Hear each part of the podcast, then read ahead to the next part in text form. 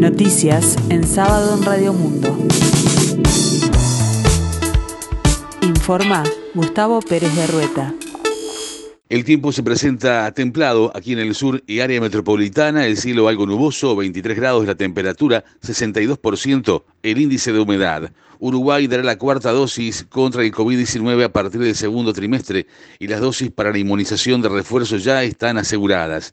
Nuestro país atraviesa su segunda ola de coronavirus con un aumento exponencial de casos en las últimas horas. No obstante, el estatus sanitario de la población para enfrentar el COVID es positivo gracias a la cantidad de personas vacunadas. En la actualidad, un 78% de la población tiene la primera dosis, el 75% la segunda y más del 43% ya se dio la tercera dosis de refuerzo. De todos modos, la aparición de nuevas cepas ha obligado a reforzar las dosis e incluso iniciar una nueva fase de vacunación. Según supo subrayado de un alto jerarca de salud pública, a partir del segundo trimestre de este año, Uruguay comenzará a inmunizar con una cuarta dosis de refuerzo a quienes tienen actualmente el esquema completo de tres dosis, al tiempo que las autoridades sanitarias alientan a suministrarse la tercera dosis a quienes recibieron inicialmente las primeras dos vacunas. Está previsto que en enero arriben 200.000 dosis más de Pfizer y en febrero otras 200.000 vacunas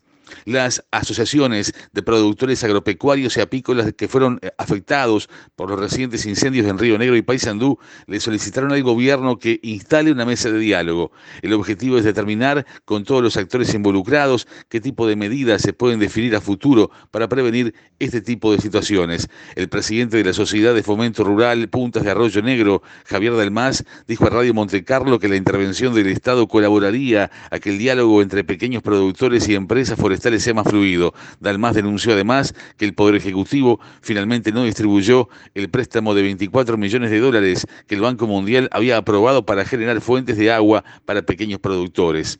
La justicia de Tacuarembó imputó por un delito de abuso de autoridad al policía que pateó en la cabeza a un joven ya reducido en el balneario Iporá. El efectivo ahora deberá cumplir arresto domiciliario por un plazo de 60 días a la espera de juicio oral. El video que se viralizó en redes sociales fue clave para la investigación de la justicia que imputó al funcionario policial por un delito de abuso de autoridad contra los detenidos en concurrencia formal con un delito de lesiones personales agravado.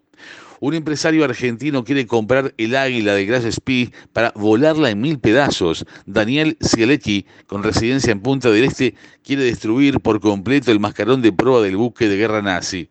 El águila de bronce con esvástica que sirviera de mascarón de proa al acorazado Graf Spee fue rescatada de las aguas montevideanas en el año 2006. Mide 2 metros de alto por 2,80 de ancho, pesa unos 300 kilos y en la parte inferior tiene una esvástica nazi en perfectas condiciones.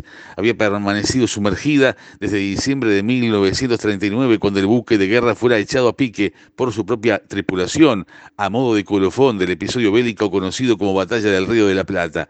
Una vez que la tenga en mi poder, de inmediato la haré volar en mil pedazos cada trozo que resulte de la explosión será pulverizado, no quedará nada, dijo en declaraciones a Correo de Punta del Este. Para el empresario, el peligro de que el objeto se convierta en pieza de culto para simpatizantes del nazismo debe ser conjurado de manera definitiva.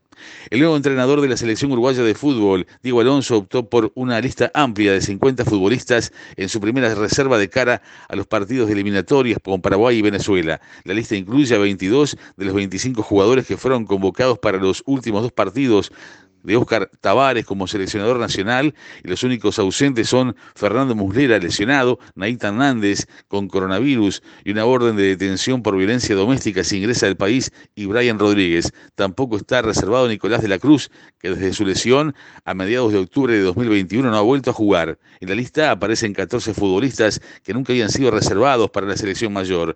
Ellos son los goleros Sebastián Sosa de Independiente, Guillermo de Amores de Deportivo Cali, Santiago Mele de Plaza Colonia y Nicolás Viconis de Mazatlán de México, los defensores Emanuel Gularte de Puebla y Leandro Cabrera de Español de Barcelona, los laterales Matías Olivera de Getafe y Alfonso Espino de Cádiz, el mediocampista César Araujo de Wanderers, los volantes ofensivos Santiago Rodríguez de New York City, Facundo Peristri de Alavés y Agustín Canovio de Peñarol, y los delanteros Martín Satriano de Inter de Milán y Nicolás Diente López de Tigres de México.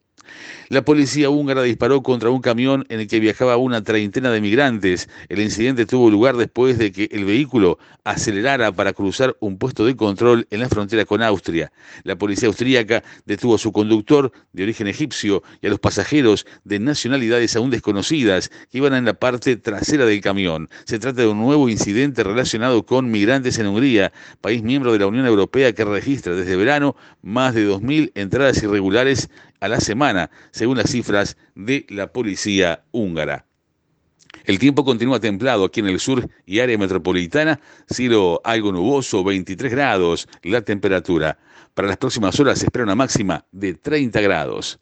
Más noticias en sábado en 60 minutos.